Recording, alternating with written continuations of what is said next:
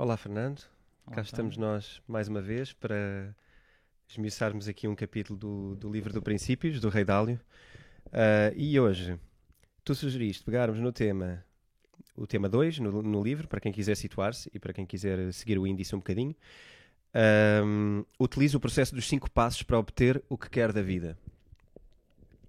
Sabes que eu começo logo com um problema, com, com um desafio aqui. Eu não sei se é o mesmo, mas a mim incomoda-me a, a ideia logo do obter o que quer da vida. Parece quase uma dica, eh, uma dica de sucesso simples e fácil. Então, olha, Eh. acho que é, eh, acho que é idêntico. A tua questão tem que ver com o obter da vida, a mim tem que ver com a receita dos cinco passos. Quase como se fosse aqui uma fórmula mágica que nós Sim. implementamos os cinco passos e depois, este é o meu desafio, o teu desafio é, e depois tens, obtens tudo, obtens o tal sucesso. Sim. Então Parece aquelas revistas cor-de-rosa com os sete passos para ser feliz ou algo muito simples. Mas deixa-me ajudar o senhor. Deixa-me ajudar o senhor. Porque no fim, ele fala sobre isso. E no fim ele diz que tenha em mente que os cinco passos são iterativos. Quando completa um passo, terá adquirido informação que, muito provavelmente, o levará a modificar os outros passos.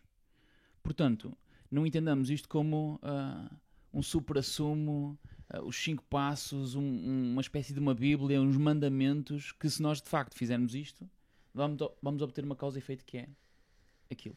Os cinco passos representam-se nesse gráfico na espiral e são momentos de quase de voltar abaixo para ganhar balanço para voltar a subir mais alto, não é?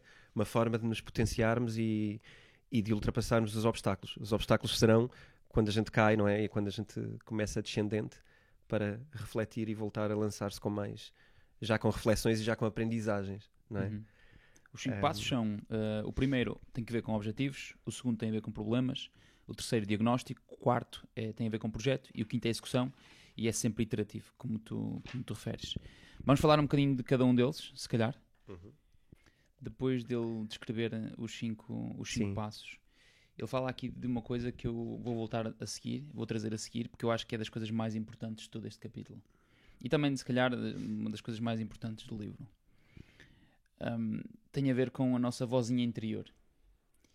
E logo na introdução deste, deste princípio, ele fala aqui de que a partir do momento em que nós começamos a fazer qualquer coisa, é muito usual nós hum, darmos-nos conta de desculpas que nós dizemos a nós próprios de como não é fácil, ou de não me parece justo, ou de não consigo fazer isso. E é engraçado perceber que estas desculpas não têm qualquer utilidade.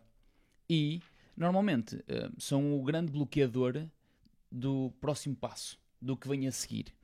E é engraçado perceber que eu tenho falado muitas vezes sobre isto, e eu ultimamente tenho, tenho ouvido e tenho, e tenho lido um, um senhor que se chama uh, Michael A. Singer, um, e ele fala muito desta questão da vozinha interior. E, da, um, e, e- e o, o Rei Dalio também fala aqui depois num outro capítulo mais à frente deste, deste- da luta entre o subconsciente e o consciente. E é engraçado perceber que eh, esta vozinha interior, se tu pensares bem, hum, é o maior ou é, é a maior força que tu tens ah, que te ah, faz avançar ou que te puxa para trás. É muito mais usual ela te puxar para trás do que te fazer avançar. E estes cinco passos, como são cinco passos, é normal que tu tenhas que fazer, tenhas que ter atitude e vontade para fazer um, depois tens um loop, é quase como se tu tivesses cinco loops nos cinco passos. Então tens 25 passos e não só 5. E todos estes intervalos entre um passo e o outro, ou entre estes subpassos, são sempre um obstáculo.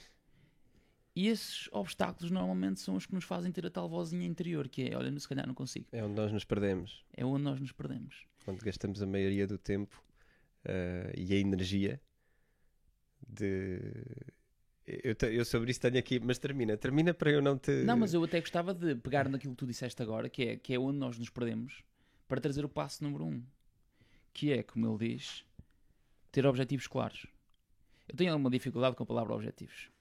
E permite-me mudar essa palavra para hum, intenções. Distingue aí a, a tua noção de princípio. De, Normalmente o objetivo hum, é o ponto de chegada. E a questão é que muitas vezes não tem a ver com o ponto de chegada, porque há muitas formas de chegar lá. é? E tem a ver mais com a direção e com a orientação. Sim. E, na minha opinião, ahm, pode ser só uma discussão de semântica no final do dia, mas eh, a intenção dá-me essa direção pelo caminho e não pelo objetivo de chegada. Porque a verdade é que muitas vezes o, o objetivo que nós pensávamos que no início era o nosso objetivo, na verdade, se calhar não é. Porque tu descobres, caramba, porque tu descobres, tens aqui o fluxo. Sim. Que afinal há coisas que não vão ser como nós pensávamos que iríamos ser. Então, se calhar aqui esta execução vai ter mais um loop, vai ter mais um loop, vai ter mais um loop, e pelos diversos loops, afinal o ponto A não era aquele ponto que nós queríamos chegar, afinal é um ponto B que nós descobrimos a meio do percurso. E o nosso objetivo era o ponto A. Então, desculpa lá, que merda de objetivo é o ponto A, se de facto se calhar não é o ponto A? Tem mais, tem mais que ver com direção. Tem mais que ver com quando nós estamos perdidos, nós sabemos a direção e não o ponto de chegada. E, e esse- e essa direção ajuda-nos hum, a, a estarmos mais em sintonia com os nossos princípios e depois ajuda-nos também a escutar menos a vozinha interior. Porque a vozinha interior não se cala. Não se cala. É impossível calar essa vozinha interior. Por mais que tu queiras fazer isso. E, e é engraçado perceber que quando tu tens esta capacidade de deixar de ouvir a vozinha interior e hum, não estás focado num objetivo, mas sim em animar um conjunto de princípios que, por causa-consequência, têm uma intenção, eu acho que no final do dia, eh, pelo menos o processo é mais smooth e, e tu hum, tens menos dor em todo o processo. Mas nestes passos, outra coisa gira que eu não queria deixar de dizer, e eu sei que vamos para outro lugar e queria garantir, é a parte analítica disto. Ou seja, quando tu falaste da, da, da questão do. De quando surge um problema, nós somos sempre os coitados, ou, ou estamos a pensar nisso. Eu queria concretizar, tu- para ver se tu concordas com isto também, que é focarmos na consequência do problema e não na origem do problema. E quero dizer com isto o quê? Quando te acontece uma coisa e tu estás a dizer epá, tinha que ser a mim, isto tinha que me acontecer a mim, só a mim é que me acontece isto, não é justo, eu esforcei-me e foi-me acontecer isto a mim. Tu estás focado na tua dor e na consequência que vais ter, porque sabes que vai complicar, sabes que vais ter uma data de outros processos que vão nascer ali e, e que vão-te vão -te ser difíceis. E o, mais, o melhor, segundo os princípios e, e se tu estiveres presente, o melhor é o mais rapidamente fizermos o shift, fazermos o shift para o lado analítico, para o lado do porquê é que isto aconteceu, qual é a origem disto. Porque se nós ficarmos só na dor e na lamentação, como estávamos a, a falar, estamos na parte emocional do problema. E nós vamos sempre ter emoções, nós somos humanos e as pessoas nas estruturas continuam a ser pessoas, continuam a ter sentimentos não é? nas empresas. E agora a questão é gerirmos com base nisso, na dor e no que estamos a sentir e, e de quem é que é a culpa? Quem é que foi-me acontecer isto? A culpa tem que ser de alguém, em vez de focar na origem do, do problema. Portanto, aqui é um bocado. Queria trazer a parte das emoções e do processo analítico e, e a, nosso, a nossa responsabilidade ser fundamentalmente virarmos o nosso, ligarmos o interruptor do nosso lado analítico e focarmos na origem dos problemas e na resolução para eles e não tanto no sofrimento dessa dor. Portanto, daí a palavra analítica. Acho que era importante trazer isto antes da gente começar aqui a pegar nos princípios em si e nos passos em si. Então, deixa-me trazer aqui uma coisa que tem a ver com palavras e que tem que ver e, e que tem e, e tentar perceber um bocadinho melhor isto. Um, o, o, o primeiro, o primeiro passo é definir os objetivos. ok? E já falámos um bocadinho sobre isto. Eh, no segundo passo, quando tu agora mencionas identificar, convém perceber o que é que é isto de identificar. O que é que, é, que, é que esta palavra tem, o que é que esta palavra nos pode dizer. E uma das coisas que eu tenho, que eu tenho percebido hum, na minha vida, até se calhar mais profissional, ou naquilo que eu faço diariamente, é que as pessoas têm uma enorme eh, dificuldade em identificar. Porquê? Porque quando elas veem um problema, elas não identificam o problema. Elas pensam é numa solução para o problema. Sempre. E quando eu peço a alguém para definir um problem statement, por exemplo, que é pegar naquele problema, identificar aquele problema e colocá-lo por escrito, normalmente a pessoa tem muita dificuldade em fazê-lo. O que é que ela faz? Resolve. Ela automaticamente Tenta resolvê-lo. tenta resolvê-lo. Ok? Se isto está partido, a minha cena é.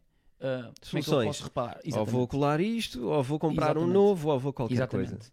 E ahm, as pessoas normalmente têm mais tendência a resolver do que tendência ahm, a diagnosticar. Porque é tramado. Porque é muito tramado. Porque tu, basicamente, o que tu estás a fazer é contraintuitivo e aquilo que estás a dizer é: eu não vou resolver o problema, eu estou tranquilo com aquilo e estou interessado até em perceber melhor aquilo. E estou bem com isso. E tem a ver com uh, aqui uma outra frase que ele diz que, hum, pela tradução direta, eu depois fui ver a tradução direta e está tá de facto bem traduzido, mas o e não tolerar, e eu aqui já tenho um problema com o Ray Dalio, não é com a tradução, é com o Ray Dalio, uh, eu tenho alguma dificuldade com este e não tolerar. Ok? Porque este e não tolerar entra em confronto e rapidamente em conflito. Sim. E tu já, já é difícil, porque não é fácil, não é? Porque a tua vozinha já vai dizer que passar todo este processo já é difícil. O não tolerar ainda torna as coisas mais difíceis. Mas eu aí no não tolerar, eu também, não, eu também faço pausas quando apanho não tolerar. Parece-me parece um regime ditador, uhum. ok? A verdade é que não é. E se nós absorvermos o todo, percebemos que, ok, o meu entendimento hoje, e à luz daquilo que ele é, e uhum. sobre todo o livro, é não tolerar na medida em que eu não vou fingir que não existe, em que eu não vou passar por ele de ânimo leve, em que eu não vou deixá-lo ali e dar uma voltinha ao lado, dois passos ao lado e passo ao lado. Quando ele diz não tolerar, é. Eu acho que é aquilo que nós chamamos, e eu uso essa expressão às vezes, que é pegar o touro pelos cornos. Estás a ver? Que é, está aqui um problema. E eu vou agora, vou começar a, a destruí-lo lentamente, vou começar a tirar-lhe camadas, a fazê-lo mais pequeno, a resolvê-lo, mas a entendê-lo. E eu acho que tem muito a ver com isto. Não tolerar não tem a ver com a forma como tu fazes, tem a ver com a mentalidade com que tu o encaras. Uhum. Que é, eu não vou aceitar que haja erros, eu não vou achar que os erros têm que estar ali. Eles vão existir, e ele frisa, e nós também temos frisado sempre: os erros são parte do processo e são parte da aprendizagem. Não tolerá-los, eu acho que é a ideia de, de sabendo que eles existem, tentar encará-los e tentar sempre ir de frente com, com os erros. E às vezes isto acontece, eu até, eu até te ponho isto em forma de pergunta. Não te acontece nas reuniões, às vezes tu estás e se tens um processo analítico a ver alguém que de repente vive apressado, não é? Como, como a música do António Variações, que é uma música muito engraçada, que é a pressa de chegar, uhum. com pressa de chegar, que é, que é o amanhã. Tu estás sempre para o amanhã mas tu fazes sempre o amanhã, tu nunca estás no, no agora e no hoje. Então tu vais estar sempre a resolver e a dar saltos, em vez de perceber como é que este vaso partiu. Vou ver como é que ele se partiu, que é para tentar que não se parta outra vez. Depois eu arranjo, depois eu resolvo, mas para já eu quero perceber porque é que se partem vasos. O que é que andamos a fazer? Como é que nos movimentamos aqui para andarmos a partir vasos? E resolver a origem, não é? A questão é que o não tolerar muitas vezes pode não resolver a origem. E a única forma de tu resolveres a origem, na minha opinião, é aceitar. E se tu aceitares okay. o problema, o problema desaparece. Normalmente, diria eu. Muda, muda de roupa. Muda eu acho que muda de roupa. roupa. Então deixa de ser um problema. O não tolerar um problema pode distanciar Sim. de tu resolveres o problema. Conforme a atitude que tenhas. Então sim, a minha dificuldade está em, em, não tolerar. Tu preferias trocar a palavra tolerar por uma palavra de. Hum, aceitar aceitar. A questão é que isto é muito de oitava acima. Tu tens a capacidade de aceitar todos os teus problemas, é, é do caraças, não é? é, é... E o não tolerar, no meu caso, muitas vezes a mim, afasta-me um, porque entramos logo um, em conflito com o não tolerar. Sim. E depois não é só isso. Depende dos problemas. Se for um problema emocional e relacional, o não tolerar vai fazer com que nós dois tenhamos uma capacidade muito grande de estar ao mesmo nível de linguagem para nós ultrapassarmos aquele problema. E se eu não tolero um problema que eu acho que tu tens, nós vamos nos separar muito rapidamente. E em relação, é muito difícil o não tolerar. Porque, é, porque é demasiado analítico. Sim. Porque é 0 ou 1. Um. Queres ser assim? Queres. Não queres. Adeus. Sabes como é que eu interpreto um bocado diferente? Eu, eu, eu, concordo com o que estás a dizer e acho que o processo, quando é esse, é mesmo esse. Eu acho que é mesmo isso. Mas eu, eu prefiro pensar que a interpretação correta para isto é não tolerar que o meu defeito seja um problema para nós. Estás a perceber? Ou seja, na nossa relação há esse obstáculo. E o não tolerar é eu não vou tolerar que se estrague a amizade que eu tenho com o Fernando por causa desta discórdia num tema específico. Vamos lá falar sobre este tema para partilhar e, e vermos como é que a coisa é e depois, eventualmente, pode haver outro tipo de consequências. Mas aí não és demasiado rígido? Talvez, uh, talvez estejas com uma ambição muito grande em relação à sintonia. Acho que sim. Acho que sim. Estás a, a pôr a relação numa exigência muito elevada, num grau muito elevado. Ah, eu acho que isto depois é tudo dosear coisas, não é? Porque se nós depois só vemos assim, e já falámos sobre visão 360 e sobre coisas dessas, eu acho que ahm, isto depois tem que haver aqui um bom senso, que é uma coisa muito difícil de definir. O que é que é o bom senso? Mas eu acho que isto são linhas gerais muito interessantes para nós nos cozermos. Vais falar ainda de objetivos? Queria distinguir os objetivos de uma coisa e eu acho isto tão fundamental. Então vai, vai, vai. Objetivos de desejos são coisas diferentes. Muito diferentes. São coisas muito E diferentes. não fáceis de identificar. E foi aqui que eu assinalei. Fernando, intenções está mais perto de desejos ou de objetivos? E debati-me com isto quando estava quando estava hum, a recapitular este, este ponto. Porque a fronteira entre desejos e objetivos é mais clara. A de desejos e intenções eu começo-me a, a afunilar. Sim. Então fiquei um bocado nesse, nesse dilema. Eu acho que é importante para as pessoas que, que estabelecem objetivos não os confundir com desejos. Eu acho, eu acho que aí é, é mais atrás ainda. Que é o que é que tu queres animar? O que é que tu queres criar? E, e depois ter uma grande capacidade consci- consciente de perceber se aquilo está ou- tá- tá ou não na tua direção Exatamente. naquele preciso momento. Se faz ou não sentido. Porque senão é só um químico qualquer que tu libertas do teu corpo para animar e para ser ah, Sim. rapidamente. É, é aquilo que tu vês N vezes, que é, epá, aquele fulano vive a vida conforme as paixões dele e está sempre...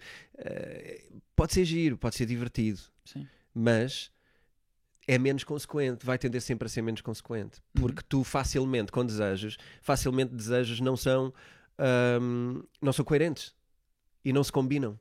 Eu acho que os princípios são a manta que está por trás disto, são a teia que está por trás disto e que te faz perceber quais são os desejos ou as paixões que tu tens que estão ou não em linha com aquilo que tu queres de facto na tua direção.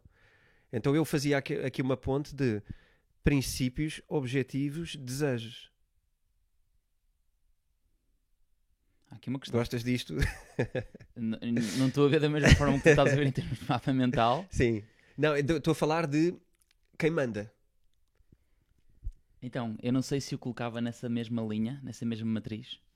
Eu gosto muito desta visão estoica de que nós devemos ter a capacidade de eh, não tolerarmos os nossos desejos. De não tolerarmos os nossos desejos. Ok. Porquê? Porque normalmente os nossos desejos são a nossa vozinha, são ações da nossa vozinha para nós fugirmos à nossa direção. Para estares mais em equilíbrio, eu acho que se o desejo não é um problema, eu acho que ele deve ser eh, alimentado, acho que ele deve ser animado. Eh, o desejo é também a tua intensidade e às vezes é um, é um boost para que tu sejas, eh, animes o teu, o teu estado, é mesmo estado anímico. Diria que o desejo produz substâncias e que o desejo nos dá prazer. Eu só acho que ele é, que ele é mau e sou totalmente estoico nisso e quero muito eh, implementar, sabendo que, que isso é, é muito difícil Uhum, e esse é o grande desafio, uhum. que os desejos que nos tiram e que nós sabemos quais são, eu acho. Eu acho que se nós pensarmos um bocadinho, nó- nós, rapidamente sabemos se aquele desejo vai ou não estragar a direção. Se os fazemos na mesma ou não. E eu acho que aí devemos ser estoicos se queremos ser eh, consequentes. Mas ainda assim eu aceito essa visão de que hum, a existir desejos, eles devem sempre ser eh, causa, São causa, obedientes. efeito, causa e efeito hum, da- do que está por trás, ok? Das intenções, dos, dos princípios. E, hum,